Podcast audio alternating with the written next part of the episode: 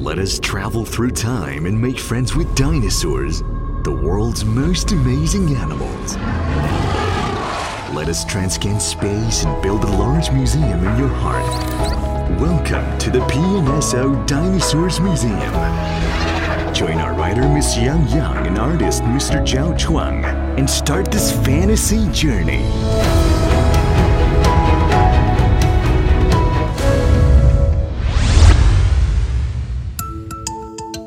Gamba, the Carcharodontosaurus.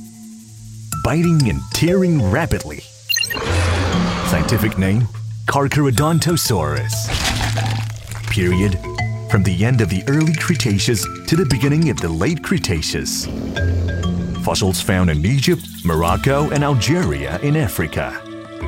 Description The head of Carcharodontosaurus was long and narrow, its body strong, and it had a powerful tail and hind limbs. The adult Carcharodontosaurus could grow up to more than 14 meters and weighed about 6 tons. If you ever see pictures or photographs of sharks on TV or in books, you must have been impressed by their sharp, knife like teeth.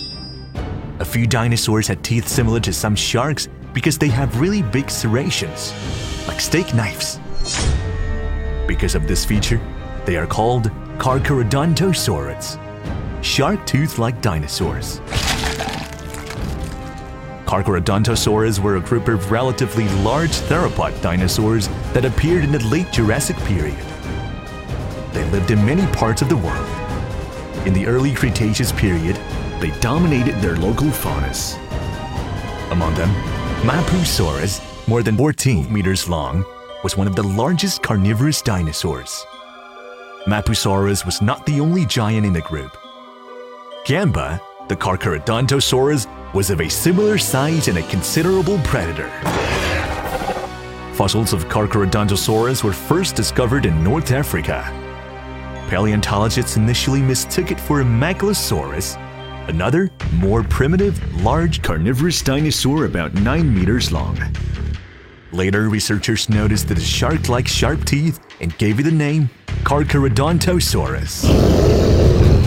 Apart from his teeth, Gamba's narrow and long head deserves attention.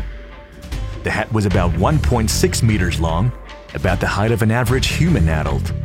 Its head was more streamlined than a T-Rex's, as it was less tall and white, and the front of the skull was narrower than the rear. If you looked at it from the top, the snout was almost triangular. The narrow mouth was well suited for hunting because it was very large and could open to a wide gape. Long and sharp teeth made the mouth a powerful weapon against its favorite prey. One bite from Gamba could tear flesh from the prey's body in no time. Despite the large head, Gamba's brain was only half the size of a T-Rex's. In other words, Gamba, the Carcharodontosaurus, was not as intelligent as the latter. Even so, in the early Cretaceous in present-day North Africa, Gamba had almost no rivals. It played its strength to the limit. Its large body, sharp teeth, quick bites, strong hind legs, and powerful tail all helped it to become the top land predator of its habitat. You surely want to meet more dinosaur friends in the PNSO Dinosaurs Museum and experience their magical lives hundreds of millions of years ago. Don't forget,